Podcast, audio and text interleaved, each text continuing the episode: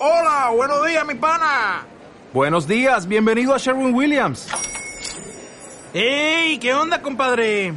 ¿Qué onda? Ya tengo lista la pintura que ordenaste en el ProPlus app. Con más de 6.000 representantes en nuestras tiendas listos para atenderte en tu idioma y beneficios para contratistas que encontrarás en aliadopro.com. En Sherwin Williams somos el aliado del PRO. Naciónpodcast.com te da la bienvenida y te agradece haber elegido este podcast.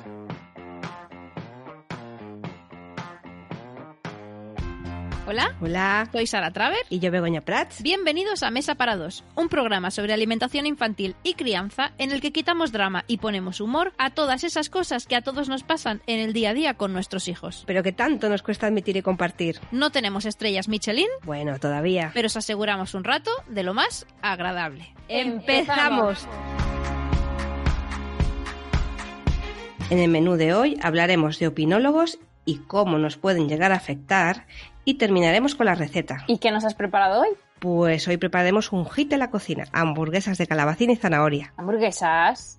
Otra vez. ¡Que sí! Luego explicaremos por qué este formato. Venga, a por el primer Vale. plato. Vamos allá.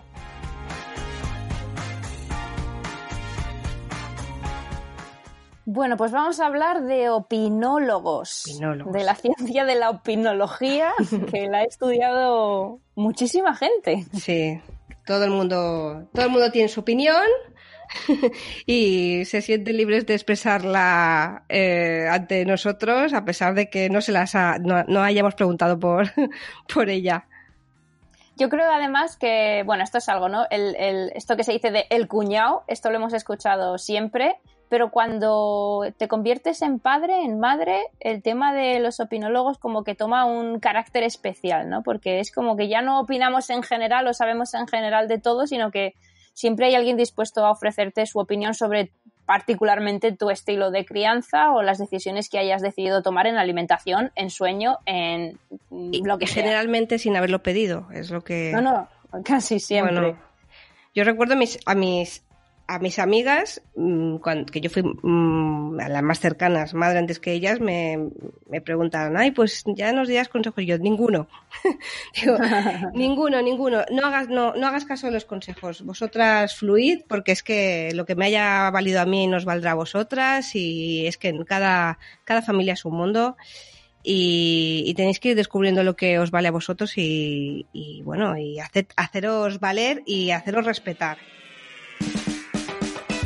No sé si te ha pasado a ti, porque yo también fui mi, fui mi propia opinóloga antes de ser madre. Claro. O sea, yo tengo grabada una conversación con una, con una amiga que ella no era madre, me hablaba de la maternidad a través de su hermana mayor. Nosotras todavía no éramos madres, entonces me contaba, pues fíjate, todas las noches acaba yendo a dormir a, a la cama de los padres. Qué y fuerte. yo, o sea, es que lo recuerdo como si fuera ayer. Eh, ¿Cómo le di? Pues, pues no sé, pues tienes que hablar con tu hermana. Eso no es porque normal. ¿Cómo va a dormir todas las noches? ¿Y qué hay de la relación de pareja? O sea, es que recuerdo, eh, me- o sea, me, me estoy oyendo ahora mismo de una cantidad de sandeces, una detrás de otra, que Bueno, me las he comido Dicen todas. que los que más saben de crianza no son padres. Totalmente. Es- esto, esto es así, ¿eh? Y yo lo he comprobado conmigo misma y, y a través de otros lo, lo sigo comprobando todavía. Es, es gracioso verlo. También me veo a mí eh, viendo padres con hijos sufriendo mucho por llevarlos, pues no sé, porque tenían una rabieta, cualquier cosa. Una Yo- rabieta. Sí, y yo pensando, no, a mí esto no, esto no me pasará a mí, hombre, por favor. Pero es que no ven que tienen que lo vivías, lo, vi- Sí, lo sí. vivías diferente, ¿no? Era como, joder, que, perdona, ¿ves? Si alguien me está escuchando, era mi yo antes de ser madre, eh, joder, pero el niño, pero no sé, no se lo pueden llevar fuera, o por qué no deja de hacer ruido. Y verlo ahora cuando les veo es como, ay, te abrazaría. Ay, sí, mm, sí. Pobres, a ver si puedo Sí. ayudarte de alguna forma. Tendría que haber algún tipo de, de símbolo en plan, te apoyo desde la distancia. claro, cuando. Porque tampoco puedes interactuar con ellos en plan, venga, te recojo al niño, en- pero, pero menos sí. en un momento complicado, pero yo les veo por la calle y digo, joder, no sabes cuánto te entiendo y te animo, no te preocupes que te está mirando todo el mundo, pero que sé por lo que estás pasando y, y que, y que lo estás sí. haciendo lo mejor que sabes. Si alguien que no que todavía no, no es padre o que está empezando o todavía tiene opiniones que no ha llevado a la práctica, que, Guárdaslas. Claro, es que pues que mm, intente empatizar con, con otros padres que, que no sabes lo que hay detrás, ¿sabes? O sea, no puede haber mucho cansancio, mucha reiteración de, de rabietas, mm, mil cosas que, que no, no podemos valorar. O sea, cada... El embarazo además yo creo que da mucho para esto. Eh, tengo otra anécdota, me acuerdo de estar paseando a mis perros eh, y entonces cruzarme con una pareja en la que iba como la madre muy enfadada, moviendo el carro muy rápido y el padre cargado de bolsas detrás y yo decía, Joder, pero ¿qué les pasa? ¿Por qué no van juntos? Yo cuando nazca mi hija va a ser todo armonía con mi pareja. Sí, siempre. todo flower power. pues, Eh. pobre niño, que le llevan ahí corriendo. Y, y me, me imagino mismo cuando te montan estos cirios terribles que vas, o sea, que te da igual, que quieres salir de donde estás, llegar a casa y poder vivirlo un poco en, en privado. O sea que Sí, sí. Os pido perdón a todos los que, los que- No, y yo también, yo, yo era otra persona antes de ser madre y ahora afortunadamente soy bastante más empática. Claro. Ya, ya lo era, ¿eh? pero ahora más y, y, bueno, eh, me, me sabe mal cuando, cuando las personas que, que no, no te conocen se dan la libertad de, de opinar sobre lo que estás haciendo, ¿no? Entonces, a eso, a eso vamos a tratar hoy. Y Para mí lo- en esto hay como... Sí, ¿qué ibas a decir? Perdona. No, que, que es importante hablar sobre todo de, de la, de la empatizar porque mm, luego, no- como no sabemos lo que hay detrás, hay muchas personas que se sienten mm, dolidas, que les afecta mucho lo que puedan. Tonterías que nos parecen a nosotros mm, pueden ser un mundo para otras, o sea que, que tenemos que... Sí, o provocar no solo, no solo tristeza o vergüenza, prova- provocar enfado, un montón de cosas que, que bueno, pues que en- en principio deberíamos intentar no ir provocándolas en los demás, desde luego. Claro, y además, eh, por el ejemplo que ha dicho Sara antes, que, que, que has dicho en un restaurante, ¿no? O en, Sí. Vale, pues pensad, eh, ¿os realmente os supone mucho tener que, que aguantar a un bebé? O sea, ¿os va a No, no, a, a mí a día de hoy, y creo que los padres en general, no me supone nada, al contrario, o sea, me lleva a un momento de empatía. Como tú decías, yo también me considero una persona muy empática, pero claro, no podía empatizar con la crianza porque todavía no era madre y lo vivía de otra manera.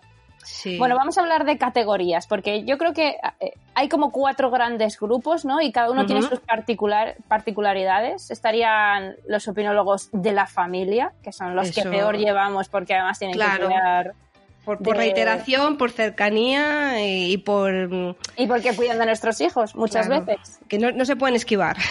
La segunda categoría sería amigos o conocidos o padres del parque o, o- o amigos sin hijos. Sí, gente cercana que conocemos, de- ni que sea de vista, o gente con la que nuestro entorno un poco, fuera de- Sí. del familiar. del, del que es el familiar. Los sanitarios, que estos Este- son enfermeros, enfermeras eh, y pediatras. Sí, sí, sí. La matrona, el matrón también, que tienen mucho que opinar a veces. Y luego hay un gran grupo, ¿no? Eh, así como muy heterogéneo, que es del resto del mundo. Ecléctico. cualquiera, cualquiera que pasa por aquí y tiene algo que decir sobre lo que te está ¿Tiene pasando. que en decir o este tiene momento. algo que, que cree que, que- que necesita compartir contigo que no te conoce de nada? ¿Eh? Sea, El gran sea grupo de los desconocidos con ganas de contarnos su, su opinión. esa persona que se sienta al lado tuyo en el metro que, que te mira cuando porteas o... Sí, porque no efe- sé. efectivamente para ser un opinólogo no hace falta solo, o sea, hay opinólogos muy profesionales que no tienen ni que abrir la boca para juzgarte con una No, mirada. Esa mirada ¿eh? que, te, que te escanea de arriba abajo y, y- y esos comentarios por lo bajín, ay, ay, ay, ay, ay, ay, que tú sabes, no está hablando del tiempo, ¿no? Total. Está hablando de mí. Pues, nos Pues vamos tiene- a desgranarlos, ¿no? Un poco paso a paso. Vamos a empezar con la familia, que yo creo que es casi el grupo más preocupante, ¿no? Y el que más... vamos por grados. Sí. los, los más los más es que no sé si importantes es la palabra pero los más que nos más nos influencian influencian ¿Habéis dicho? Influencian, influencian recibís pues estos los familiares la familia. A ver, con la familia, eh, nuevamente aquí para mí hay como dos categorías. Los que, digamos, consideramos que están a nuestra altura, cuñados, hermanos y demás, ¿no? Que están como en una fase de la crianza parecida o que han pasado por la crianza antes o que está por venir su crianza. Y luego Que han los- sido padres. y lo- exacto. Y los abuelos. estos, estos son los que más, los, los mayores, ¿no? Los que, los que han tenido durante mucho tiempo una presencia eh, no me gusta utilizar la palabra autoridad, ¿no? Pero sí una presencia como, bueno, pues han sido tus padres, ¿no? Y has tenido que hacerles caso durante mucho tiempo y ahora, aunque te has convertido en padre tú también, ellos siguen siendo tus padres y han seguido... Y te siguen viendo, bueno, te siguen viendo porque lo eres, te siguen viendo como su hijo pequeño. Sí, pero con ese patrón de enseñanza, ¿no? Que, que, que no pueden borrarlo y es comprensible también y, y tiene sus cosas muy bonitas, por otra parte. Entonces tiene, como tú dices, su- sus partes buenas, que nos dan consejos mm, positivos, nos ayudan, pero luego están los que te llegan ahí, que te duelen, como, ay, ¿por qué haces esto? Ah, es que nadie te puede hacer más daño que alguien que te conoce tan profundamente. Y no lo, pro- probablémente, probablemente porque siempre habrá excepciones, pero lo hacen sin ánimo de, de- hacerte daño, pero, pero lo hacen. Como el quítate que te, que déjame a mí. Ah, yo recuerdo a mí una vez que me dijeron, es que tú no sabes, no diremos quién. sí, sí. Y fue muy, fue muy hiriente. Y, y solo porque acababa de ser madre y sin valorar el, el instinto el instinto que tenemos tan tan potente Total. y tan increíble. A mí hay algo que Sí. siempre me gusta recordar a las familias que, que van a tener hijos eh, y es que la familia, el entorno, tiene que estar siempre para apoyar, pero lo último en lo que queremos que nos apoyen es precisamente en los cuidados del niño. Tráeme comida, ayúdame a limpiar, eh, ayúdame a que tenga la ropa limpia porque se me ha ido todo de madre, porque llevo dando la teta no sé cuántas horas, pero de verdad lo único, lo último que necesito, salvo que yo te lo pida expresamente, es que te lleves al bebé porque consideras que, que podrías estar haciendo lo mejor que yo o porque lo que sea. No, ahora mismo para mí Ah, pues mira, es una, es una buena técnica, eh, mantener ocupada con otras cosas, Totalmente. no, hacer otras O cosas. sea, totalmente. Y para mí este es el apoyo que, que yo eh, necesito de la familia. O- Salvo cuando tú ya pides expresamente, oye, cógeme al niño que me voy a dar una ducha o ayúdame con esto o dale tú la comida o, lo que, o la, la instrucción que sea que, que pedimos. Pero con la familia lo que pasa es que la primera etapa esta del puerperio es complicada y para mí la gestión es esta, pero luego llega la etapa cuando te reincorporas al trabajo y en muchos casos, de manera total o de manera parcial, cuidan de ellos y participan activamente de la educación de, de tus hijos. Sí. Y pueden estar de acuerdo y o no pueden estar de acuerdo, que ahí es donde está el conflicto. Vamos a hablar como de casos ya- un poco prácticos, si te parece. Situaciones que... Ya que no se hablamos de, dar. de solo, solo alimentación, No, no, ¿eh? hablamos hablo- de muchas hablo de más todo, cosas. hablo de lactancia, hablo de alimentación, hablo de esto de, pues a lo mejor ellos han estado muy dados al carrito y a nosotros nos gusta portear y pues como que te lo recuerdan mm, con frecuencia o, o lo de dormir, el tema de dormir, del que siempre alguien tiene algo que decir. Bueno, no lo cojas en brazos que se acostumbra. Y yo, a ver, tiene tres meses, Por ¿sabes? favor, que se acostumbre, déjalo que se acostumbre mucho.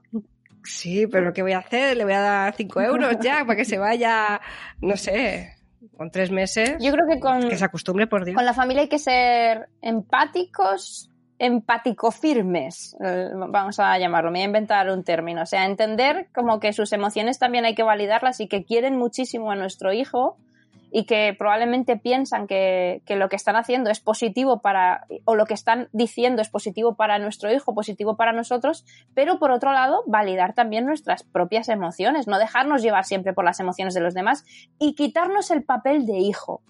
¿Vale? Somos tus hijos, lo somos, pero, pero oye, Sí. que, que ya tenemos Estamos en otra etapa. Exacto. Mm, Sí, sí. Que, que ya trabajo, que tengo mi casa, que tengo mis responsabilidades y que, bueno, que valores lo que, lo que te estoy diciendo, que me gusta o que no me gusta, que para mí es importante. Es, es complicado, ¿eh? Yo, yo lo entiendo esto, porque mm, en, te- en teoría sobre el papel mm, se, se puede decir, o sobre el papel, o sobre el podcast, pero... Sí, sobre los cascos. Exacto. Pero, pero es que hay, familias y familias, eh, así que dentro, si tú con firmeza crees en lo que estás haciendo, eh, no intentes obviar, o sea, tienes que transmitirlo, que, que lo quieres hacer así y lo tienes que hacer así mm, porque es tu manera de, de criar y, y lo tienes que transmitir, no intentar, por no evi- evitar el, o sea, por evitar el conflicto, no, no decirlo, porque te estás haciendo daño a ti y no a ti y a tu familia y no eso acabará acabará saliendo por alguna parte entonces eh, al principio no es fácil pero si se establecen unas bases eh, ya de inicio pues pues la cosa el embarazo es un gran momento también para esto. Todos sabemos el tipo de familia que tenemos. Hay vinculaciones padres-hijos, o sea, hablo de abuelos-padres, ¿vale? Para que me entendáis.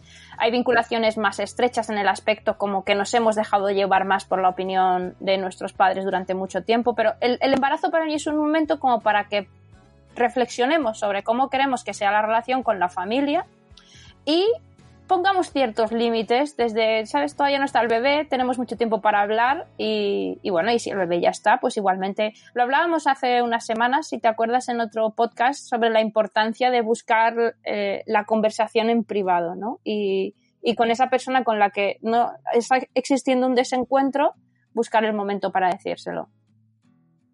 Claro, no mmm, lo que siempre aconsejamos ahora yo no es que al, cuando tienes que decir las cosas con firmeza no es que, que busquéis bronca, sino que eh, pues que os reafirméis en vuestras decisiones y, y, si es en privado mil veces mejor porque ya lo decía Sara que, que siempre nos quieren ayudar y, y, entonces como que se sienten también mal. Al cuando les le, le delante de toda la familia, oye, ¿por qué me dices esto? Tal, tal, tal. O no le vuelvas a dar un gusanito a mi hijo. Claro, pues mira, te la llevas al privado y le dices, oh, mira, esto ya lo hablamos, o si no lo sabías, yo te lo digo, esto no se lo quiero dar por mis razones, ¿sabes? Así, claro. Y mira, te doy alternativas para que tengas en la nevera para sí, buena idea. De esto, esto pues pensar mira, pues... en. Venga, vamos a llegar a un acuerdo. Claro, en positivo. Sí, sí, vamos a hacerlo en positivo. Mira, yo es que esto no se lo quiero dar porque, mm, pues mira, tal, tal, tal, tal, no se lo quiero dar o no quiero hacerlo de esta manera por lo que sea y darle alternativas a ese familiar para que él se sienta como, no sé, porque a veces es como sentirse uh -huh, útil, ¿no? Uh -huh, que uh -huh. quieren sentirse como, como parte, parte importante de ese momento y se quieren integrar de alguna manera, que es normal porque son abuelos, porque son hermanos, porque es, es gente importante en tu vida y lo que pasa es que la manera que, que, que, han elegido pues a lo mejor no es adecuada. Bueno, no es la nuestra. Y entonces, pues, no, no entremos a valorar no es si es adecuada o no, pero no es la nuestra. Adecuada a nuestra... A, o sea, que en no que encaja queremos, en nuestro duda, puzzle. Y ya está. Y así no, no juzgamos sí. si, si lo que le está diciendo está bien o mal, que también es importante validar, oye, esta es tu opinión, pues esta es la mía y ya está. No pasa nada. Claro, y los padres sois vosotros, o sea que al final esos son los que lleváis la última la última palabra. Bueno, que oyáis del conflicto, pero que no dejéis de decir las cosas por... Empático por, firmes, lo hemos llamado. Es empático firmes. bueno, el segundo grupo. Bueno. Los amigos conocidos, los compañeros del cole, los amiguitos del parque y sus padres, claro. Ay, qué complicado. Esto, sí. esto, es complicado, porque además aquí surge un nuevo valor que en el caso de la familia, bueno, a veces puede estar presente con primos, sobrinos y demás, pero que desde luego en el parque, en el cole, en, en este entorno hay, que es la comparación. Sí. El yo lo hago así y esto me ha funcionado, o yo lo hago así y mira qué resultado y tú lo estás haciendo de otra manera. ¿Que duermes con tu hijo? Pues mi niño lleva durmiendo eh, solo en su cama desde los 15 días y duerme toda la noche. Claro. Y yo le doy la infracereales y me va estupendo y no sé qué. Y fíjate, duerme toda la noche. Sí. Bueno, esto o fíjate, pues es que se ha comido no sé cuánto de puré. Yo o no. fíjate, yo también hago baby led winning y mi hijo se come un, un plato así de grande y el tuyo solo le da un mordisquito. Claro. Y tú...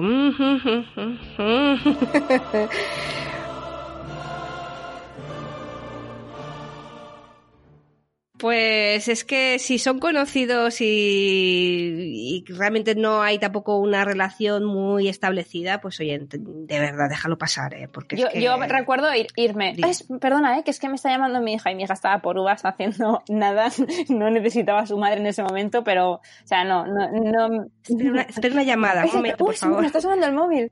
Nada, no me interesa este tema en absoluto. Y si están en ese plan, a lo mejor es que quieren traer un juego que, que no nos interesa y. Hay gente que rasca un poquito, sí. Sí. Hay gente que busca ahí el conflictito y el decirte lo que te quiere decir y que además le da igual cuáles sean tus reacciones o, o tu... O... Además, precisamente por no conocerte, eh, es cuando se más... Eh, ¿no? se... Pues sí, porque a lo mejor no lo, no lo, dirían precisamente a sus familiares, en plan, eh, y a una persona que acaba de conocer en, en el parque, pues le tanto Mira, me está viniendo da. una categoría O sea que nueva no. según dices esto, que no la hemos metido, pero que es un poco así de- del tipo que es la gente que opina sobre tu crianza en redes sociales, que es el... esto, Ah, esto es maravilloso, eso- pero sería un poco lo mismo, ¿no? Bueno, no te conozco de nada, Sí. te voy a soltar lo que se me cruza por la cabeza porque me apetece y... Y luego me voy a comer un bocadillo de morcilla, sí, sí. Ahí me quedo tan pancha. Bueno, pues eh, eh, sí. Eh, yo, es que te iba a decir, eh, no, es verdad, no, no, no entra ni en familiares ni en No, conocidos, Sí, bueno, sí, personas sí, externas a nuestro sí, entorno. o, o- o no conocidos, pero que igual, que, que se envalentonan por eso. Followers. Se envalentonan por esto. Haters de redes sociales. Haters del mundo. Haters del mundo. Desde aquí os mandamos un besito a todos. No me estáis viendo, pero estoy haciendo un corazón con mis manos.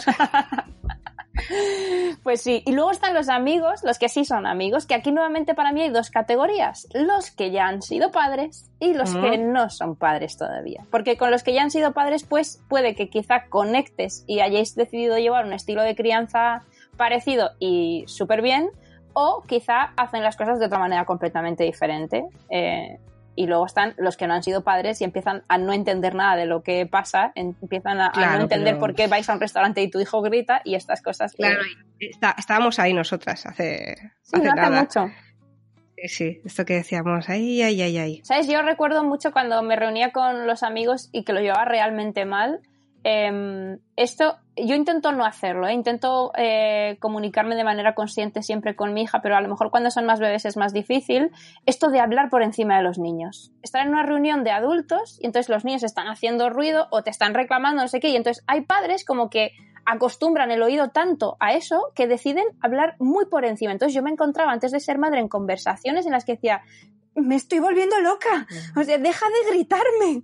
Y, y con, un- con una persona con la que había tenido confidencias y, y que había disfrutado siempre de hablar con esa persona y que ahora me gritaba y era porque tenía como el soniquete de que su hijo estaba gritando o diciéndole mamá o papá a gritos y esto yo lo llevaba realmente mal. O sea, eh, mi, mi posición como premadre con mis amigos que ya habían sido padres me, me, me costó adaptarme.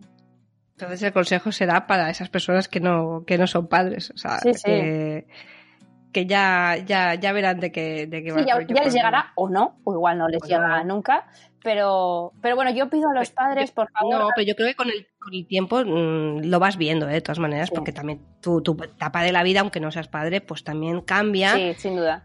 y entiendes otras cosas que antes decías, ¿esto qué es? No, fíjate, a mí no me enfadaba, era como que me hacía sentir, Jolín, me, me gustaría volver a hablar contigo tranquilitos. Y, claro, no es posible. No, a mí, a mí también me pasaba de llamar por teléfono eh, y, y además yo tengo una amiga que, que fue mamá muy, muy joven eh, y, y todavía hemos... es que es muy... Qué mayor soy. Hablamos por teléfono fijo. Por el modo de... ¿Te acuerdas? Se te cortaba la llamada. Sí, sí. Pues no había ni, ni, ni el, el router ese fantástico. Nos llamábamos en plan tal, por el fijo, y entonces la cogía y decía, ay, te tengo que dejar, que no sé qué, tal. Y yo, ostras. Quería, quería hablar contigo. Sí, esto me ha pasado incluso Sí, también con madres, contar, ¿eh? Eh, Sí. eh, cuando, cuando eres madre, también incluso con otra amiga que también es madre y que incluso lleva tu mismo estilo de crianza y que estáis conectadas en ese aspecto, pero con volver a conectar con las mujeres que erais antes de ser madres, a veces cuesta, sí, desde luego si están los niños alrededor. Entonces, bueno, Bueno, es- es que cuando, eh, cuando eres mamá, bueno, cuando eres padre en general, de repente hay como desconexión con el mundo Mm. porque estás eh, en lo tuyo, Sí. tienes que estar con lo tuyo. Y hay amigos que, que te lo aguantan y hay, hay amigos que no. O sea, mm, y opinan a tus espaldas también. No, pero que se alejan o que nos alejamos nosotros de ellos. Eh, y es la vida. Son momentos Y, bueno, vitales, sí, esto es normal. Pero bueno, que nos desviamos del tema, que estábamos con el tema opiniones. Pues esto, para estos amigos igual, eh, pues con los que no conoces de nada, pasar del tema y eso, fingir que te llaman por teléfono y pirarte. y con los que tienes empatía, bueno, pues disfrutar más del tiempo y del momento vital, como decíamos, con los que resulta que han escogido el mismo camino que tú. Y con los que no, pues como siempre, ser respetuoso y pedir el mismo respeto para, para las decisiones que, que tomes tú. Pero aquí, por lo menos, para mí la relación es más fácil, ¿no? Porque es de igual a igual, no, no está la figura mm, de padre, Sí. de madre, eh, que como que te sientes pequeño porque también has sido su hijo, ¿no? Esta, esta segunda categoría para mí es más fácil.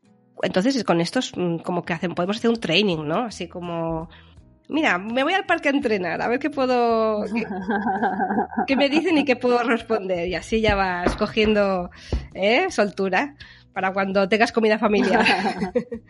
Bueno, vamos con otro grupo muy difícil y que hace mucha presión, que son los sanitarios. Este hace mucho daño porque, claro, una opinión de alguien que... O sea, hay también como dos tipos de sanitarios, los que se sientan a tu lado y los que se sientan por encima. Y con los que se sientan por encima a veces nos encontramos en peleas complicadas. A Sara y a mí nos pasa mucho que nos contactan, nos contacta gente que nos dice, mira, es que quiero empezar con el baby led weaning, pero es que mi pediatra dice que es una locura. Y que se va a ahogar o que le va a pasar esto y... y- y- Claro, y entonces dice, y entonces ya se une ahí también los familiares que a veces acompañan a, las madres, es frecuente, y dicen, ay, pues si el pediatra te ha dicho que no, ¿cómo estás loca? ¿Cómo no Al pediatra hay que entrar solo práctica?". siempre, esto es muy importante. Uy, sí, esto es un buen consejo, ¿eh? O sea, padres o... Porque así sales y cuentas lo que quieres. Claro, claro. Uy, qué tal. Estupendo. Es, uh, está cogiendo muchísimo peso. Uy, la lactancia, qué bien va. ¿Y, ¿y qué hacemos con estos sanitarios, Sara? Pues mira, para esto yo creo que lo mejor eh, es derivarles a, un próximo capítulo en el que vamos a hablar a fondo de todo este tema y de, todos los recursos que tenemos en el, en el entorno sanitario. Hemos grabado recientemente con Judith Guirado, que es una abogada, que además es doula, que además es asesora de lactancia. Mm. Eh, y tenemos un programón que escucharéis pronto hablando sobre, sobre este tema. Cómo enfrentarnos a las opiniones, cómo pedir información veraz, Derechos. que nos expliquen. Vale, oye, esto del BLU está mal. ¿Por qué? ¿Por qué? Esto de que tengo que dejar la lactancia, o esto de que puedo hacer esto, o esto de que no puedo hacer esto otro. ¿Por qué? Información veraz, Exacto. fácil de entender. eh, Hacernos valer en los centros sanitarios y, y, y, jolín, hacer eh, nuestros derechos eh, sí, eh, visibles, Sí, ¿no? Exacto. Y, y- y algo que escuchabais en el programa que para mí fue maravilloso es quejarnos siempre que haya que quejarse en los centros sanitarios y alabar a los profesionales sanitarios siempre que haya que alabarlos, las dos cosas. Así que esto os emplazamos a un próximo capítulo que, que se- que emitiremos pronto y Que vuestra, vuestra opinión es muy importante. O sea, es que cuando entramos en un centro sanitario, eh, no sé, nos ponemos, y me incluyo, nos, nos quedamos así como pequeñitas. Sí. Y, y- y vuestra opinión es, es, y sobre todo es salimos un poco con la sensación, ¿no? En este tema de las opiniones, salimos con la sensación de quizá estar haciendo algo mal por nuestros hijos. Oye, yo he leído un montón, me he informado en fuentes oficiales, tengo información que no es que haya sacado de un blog, oye, que es que lo he sacado de la Organización Mundial de la Salud, por ejemplo, y que este señor me está diciendo otra cosa. Entonces, a lo mejor tiene razón, a lo mejor no, pero que te dé la información en un formato en el que tú la puedas entender y puedas valorar y tomar tus decisiones, que no es eh, la verdad. Y que luego lo que decimos siempre, los pediatras, las pediatras, están para asegurar que nuestros niños crecen sanos y para curarles cuando no están sanos. No están para meterse en si duerme o no, si toma más Temas menos de crianza. si hace BLV o toma triturados. Estos son, como bien has dicho tú, eh, decisiones de crianza que no afectan a la Particulares. salud. Sí, sí. Bueno, y el, y el último grupo que decíamos, ¿no? Eh, este de, hola, paso por aquí, te voy a contar lo que me parece que tu hija se esté comiendo un tomate a mordiscos. Bueno, si solo fuera eso, así, así de sencillo. No, hay gente que, bueno, que, con- que con machete en, en- entre la, la boca directamente, ahí a... Total. Es que... Es que hay que ser tan cuidadoso. Fija, voy voy a contar una, una cosa que a mí me pasa a veces. Eh, cuando veo a una mamá o a un papá empapuzar a un bebé con un potito, cuando veo a una mamá o a un papá porteando con una mochila colgona que le está clavando los genitales, llevando al bebé al revés, cosas que es como que y digo, pues me callo. Ostras, yo, yo a mí me cuesta... Bueno, a ver, lo del potito... A ver, me cuesta un huevo, pero me callo. Porque digo, no tienes derecho a hacer lo que se te está pasando por la cabeza hacer. Pero depende cómo lo digas. Mira, te voy a contar una anécdota. Me da un poco de vergüenza, ¿vale? Pero yo la cuento. Va, venga, dale. La anécdota de Begoña Prats. Al lado de donde yo vivo hay un Mercadona. Y estaba yo haciendo mi compra normal y entonces me encontré una pareja. Al principio al hombre no, no lo vi. Y entonces vi una, una mujer que llevaba un bebé, eh, lo estaba porteando. Ella, por supuesto, imaginaría que bien, pero no. Lo llevaba, o sea, era el, el- bueno, era horrible. Lo llevaba colgando, mirando hacia adelante y el bebé estaba pues apurado, vamos a decirlo así. Entonces, yo pensé lo que tú, no le voy a decir nada porque no es de mi, no es de mi incumbencia. Entonces, ¿qué pasó? Pues que en el Mercadona nos empezamos como si mm, me, estaba, me, estaba mandando alguien una señal, me la crucé por todos los puñeteros pasillos de Mercadona. Y, y era como, ostras, es que es- estoy viendo pasarlo mal al bebé, ¿no? Entonces dije, ¿cómo la puedo mm, ¿cómo puedo acercarme a ella que no se ofenda de, de- de lo que le voy a decir? Porque mm, yo qué sé. Entonces pensé una frase eh, que tanto si me dijera sí como si me dijera no, pues yo podría escaquearme guay, ¿no? O sea, Vale. de- Entonces me acerqué a ella y dije, ay, hola, que ve más guapo, porque era muy guapo. Y le pregunté, "Em, perdona, ¿te duele mucho la espalda cuando lo llevas así? Entonces, si me contestaba que sí, yo ya me daba pie a explicarle Vale. por qué. Si me explicaba que no, pues yo decía, pues que, pues, pues qué guay, venga, hasta luego, ¿sabes? Entonces ya quedaba cubierta y me dijo que sí.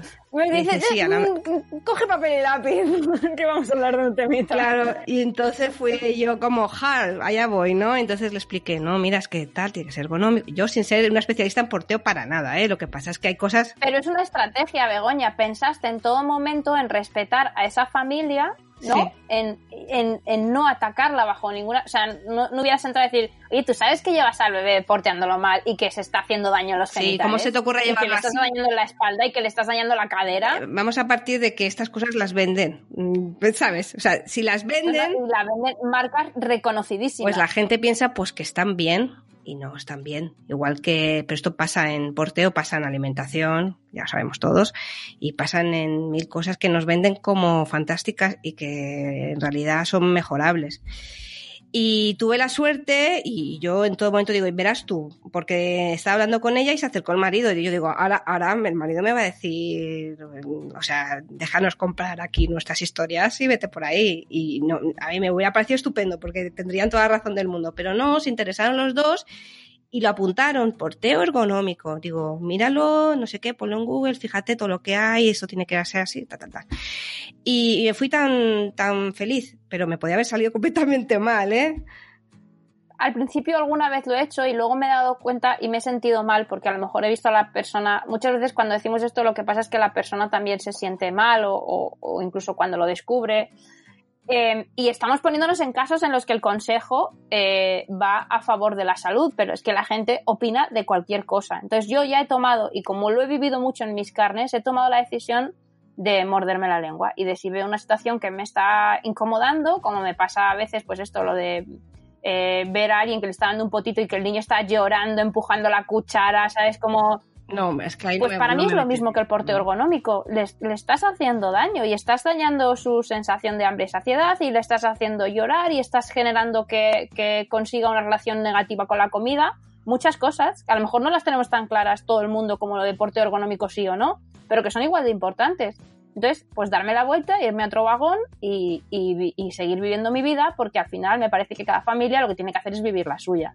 Yo siempre pienso que, mm, que, que- hay falta de información. O sea, nadie por voluntad propia, mm, o sea, todo el mundo quiere hacer lo mejor por sus hijos, eso por descontado. Y yo, yo lo tengo por delante de, de, de, todo. Es que estoy segura de que es así. Pero lo de la información, fíjate que hay discrepo. O sea, yo probablemente a esa madre, a lo mejor, si me siento con ella y le explico las bondades de, ya no te digo de no dar potitos, que no tengo ningún inconveniente en que den potitos, sino de no darlos de esa forma, pues ya diría, ya, pero es que, es que tú no sabes que no coge peso, es que el pediatra me ha dicho que no sé qué, es que tal, es que claro, si tu hijo no, entonces claro, hay una historia tan, Pero, pero la información no la tenía. Luego ella valora, ¿sabes? Deci- valora y decide. Tú tienes la información, entonces luego ya con eso sopesas mm, tus, tus eh, mm, to- todo lo que pase en tu entorno, todo lo que pase con tu hijo, todo lo que claro, pero tus estás dando creencias hecho previas. que, o sea, nos estamos poniendo todo el rato en el que la información que estamos dando es positiva para esa familia. Y, pero esto para mí es, eh, es, mi reflexión, ¿vale? A la que yo he llegado después de, encontrarme con alguna que otra situación. Al final, bajo mi punto de vista, es una, es, es un, una visión prepotente. Te voy a contar esto o, o porque considero que es mejor que lo que estás haciendo. Y esto trasladado a opinólogos con poca información, porque al final la información que estamos hablando es información veraz y comprobable, pero esto trasladado al final se convierte en lo mismo. Es te voy a contar esto porque, oye, es que tú no sabes que dormir con tu hijo tal y no sé qué. Pero, bueno, yo en, en mi caso particular, yo siempre, si me piden opinión antes eh, y si me persiguen por carrito, por, o sea, con el carrito por el Mercadona. eh, o sea, esto es así. O sea, solo hay dos. Solo dos damos opinión cuando eh, el destino nos da señales claras de de Claro. nos Claro, yo- mira, yo- otro, otro ejemplo. Yo recuerdo también una feria de, de, de mamás eh, en Barcelona y tenían una sección de, de solo para, para alimentar a bebés y, y recuerdo que pasé y acababa de ser mamá ¿eh? yo no tenía todavía muy claro que quería practicar baby led weaning todavía no sabía mucho de qué iba pero ver a tantísima gente a la vez luchando con esa cara de agobio por darle de comer a sus hijos. Yo recuerdo que, que iba con mi carrito gemelar inmenso y, y me paré y, y los miraba y, y decía, ay, tío, tío, yo no quiero esto, tío, es que no quiero, no quiero. Es una cara de agobio todos, ¿eh? Niños, padres, era como una multitud, como una manifestación de padres. No, porque era una zona muy Es como amplia. cuando te quieres quedar embarazada y ves la manifestación de embarazadas, ¿no? Pues tú que no querías ver a niños agobiados todos a la vez. Sí, sí, y fue como, ostras, me, tampoco se me ocurría decirle, "Ay, ¿por, por qué tiene que ser esto así? ¿Por qué así? No, o sea, simplemente fue como, bueno, revelaciones que tiene uno. Entonces, yo creo que, que primero te tienen, no sé si pedir tu opinión o pero el entorno tiene que ser favorable para que tú puedas introducir tu, mm, tu manera de ver las cosas o, no sé, tienes que... que Sí, que haya, que, que haya feedback de alguna manera. Oye, que sí, que aquí hay espacio para que yo digo esta. Si no hay Claro. espacio, pues nos guardamos lo que tenemos que decir y ya está. Es que no, no te no, no te puedes meter en, eh, cosas que, que no vienen al caso, ¿sabes? Yo qué sé. Bueno, pues nada, pues después de hacer esta catalogación de la ciencia de la opinología, seguro que os ha pasado a vosotros alguna de las situaciones que hemos comentado. Y vamos a escuchar ahora los mensajes que nos habéis ido dejando con las frases que más habéis escuchado y que más os molestan eh, en lo que a crianza se refiere.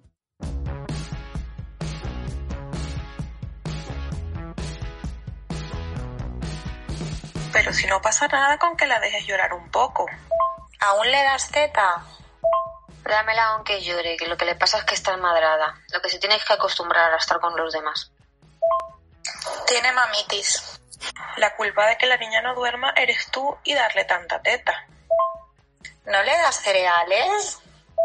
Estos padres New Age, todo es una moda. Ahora lo quieren cambiar todo en temas de crianza. Déjalo llorar, que hace grandes los pulmones. Tiene mamitis. Sácate leche y dame a la niña para que me la lleve. Voy a aprender a estar sola y tranquila, no llorar apenas te vas.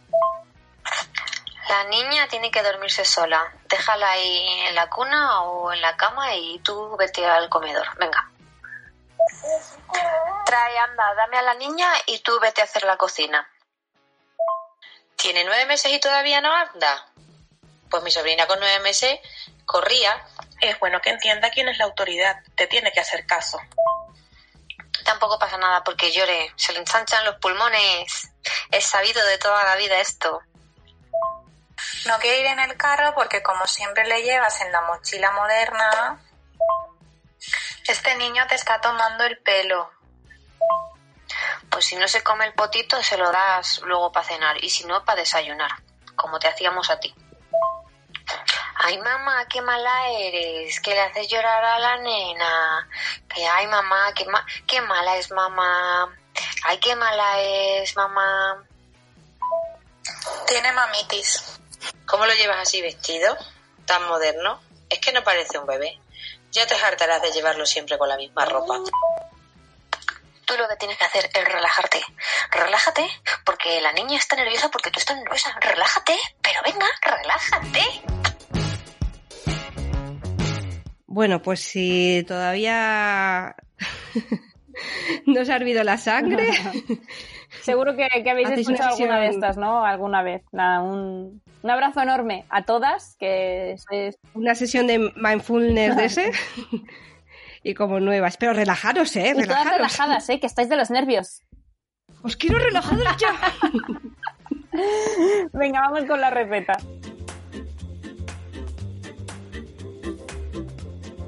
Bueno, pues hoy tenemos hamburguesas de calabacín y zanahoria.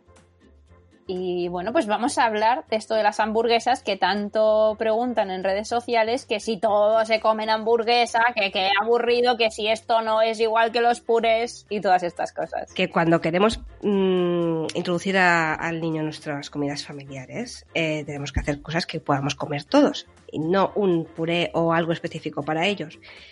Las croquetas, las hamburguesas, todas esas cosas que, que vienen en la aplicación y todas estas recetas que vamos dando, son una buena solución Y que están en sus dos Eso maravillosos es. libros. son una buena solución cuando los bebés todavía no hacen la pinza, que es a partir aproximadamente, ¿eh? aproximadamente a partir de los 10 meses, pues eh, no pueden coger, por ejemplo, hasta, hasta, esa, hasta esa edad, no pueden coger, por ejemplo, maíz o yo que sé, es complicado introducir el pimiento, mm, cositas así. Sí, cuando, o sea, al final estos son formas de, Son- de, de acompañar sus destrezas en cada Sí, momento.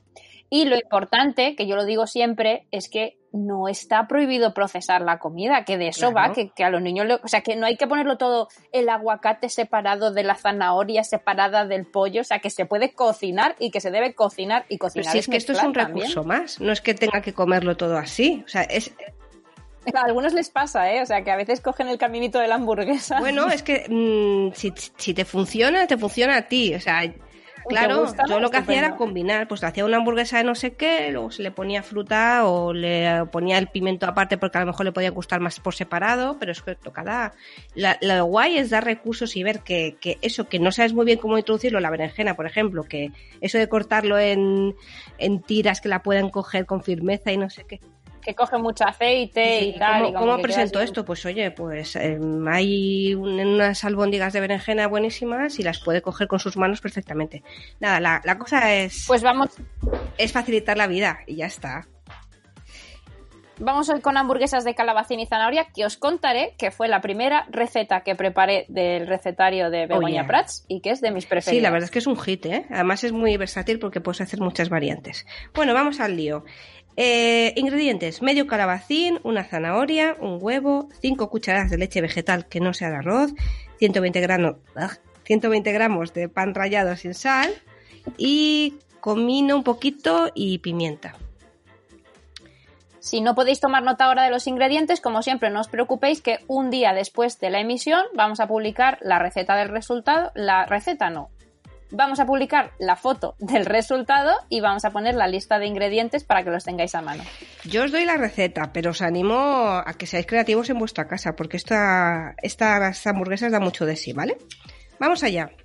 Empezamos rayando el calabacín, con piel o sin piel, según gustos. Y la zanahoria, por supuesto, la reservamos.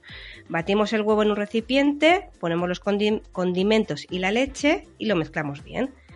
Luego añadimos las verduras y movemos suavemente con ayuda de una cuchara de palo o una espátula, lo que tengáis en casa. Y finalmente le incorporamos el pan rallado hasta que tenga una consistencia homogénea y, manejable, ¿vale? Rectificamos si fuera necesario pan rallado de leche vegetal y entonces nos ponemos a hacer las hamburguesitas. Se me olvida una cosa, como siempre. Eh, tenemos que precalentar el horno, porque estas las vamos a hacer en el horno. Las podéis hacer en sartén, ¿eh? Pero en este caso, pues mira, voy a dar la opción de hacerlas en el horno. Así que antes de, empezar a rayar el calabacín, os ponéis a, a precalentar el horno a 180 grados, ¿vale? Seguimos. Eh, hacemos las hamburguesas. Yo recomiendo que con un emplatador, que son estas cositas que, que son que utilizan los chefs fantásticos para dejar Redonditas. Sí, hay también cuadradas, ¿eh? Y bueno, y de otras formas, o sea, hay muchas opciones. Yo, yo usaba una redonda y me quedaba genial, la, chafaba la masa con, con una cuchara pequeñita, levantaba y me quedaba ahí divino. Eh, entonces las colocamos sobre papel de hornear, cocinamos de 10 a 15 minutos una vez el horno esté calentito, que será unos 10 minutitos, y ya las tenemos. y nos las comemos. Y un truco que me contó a mí Begoña eh, hace mucho tiempo es que para los papás están deliciosas con salsa de soja. Ay, sí, qué buenas, por favor. Me encantan. por cierto, sí. Esta receta. Sin lácteos. Sí. Y sin frutos, sin frutos secos. Mira, eh, hoy, hoy he dejado huevo porque es una manera también muy interesante para, para introducir proteínas y huevo, claro, obviamente. Y ofrecérselo.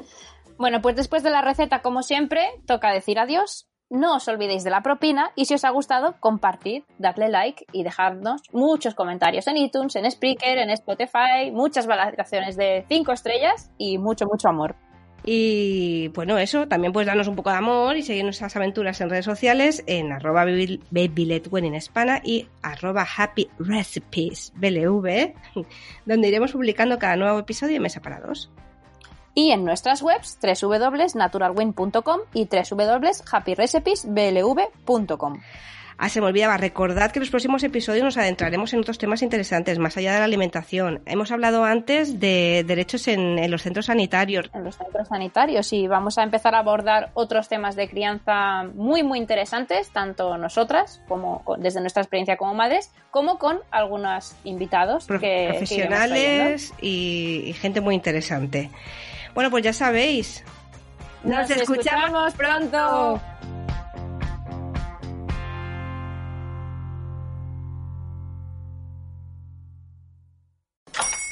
Hola, buenos días, mi pana. Buenos días, bienvenido a Sherwin Williams. ¡Ey! ¿Qué onda, compadre? ¿Qué onda? Ya tengo lista la pintura que ordenaste en el ProPlus app. Con más de 6.000 representantes en nuestras tiendas listos para atenderte en tu idioma y beneficios para contratistas que encontrarás en aliadopro.com. En Sherwin Williams somos el aliado del PRO.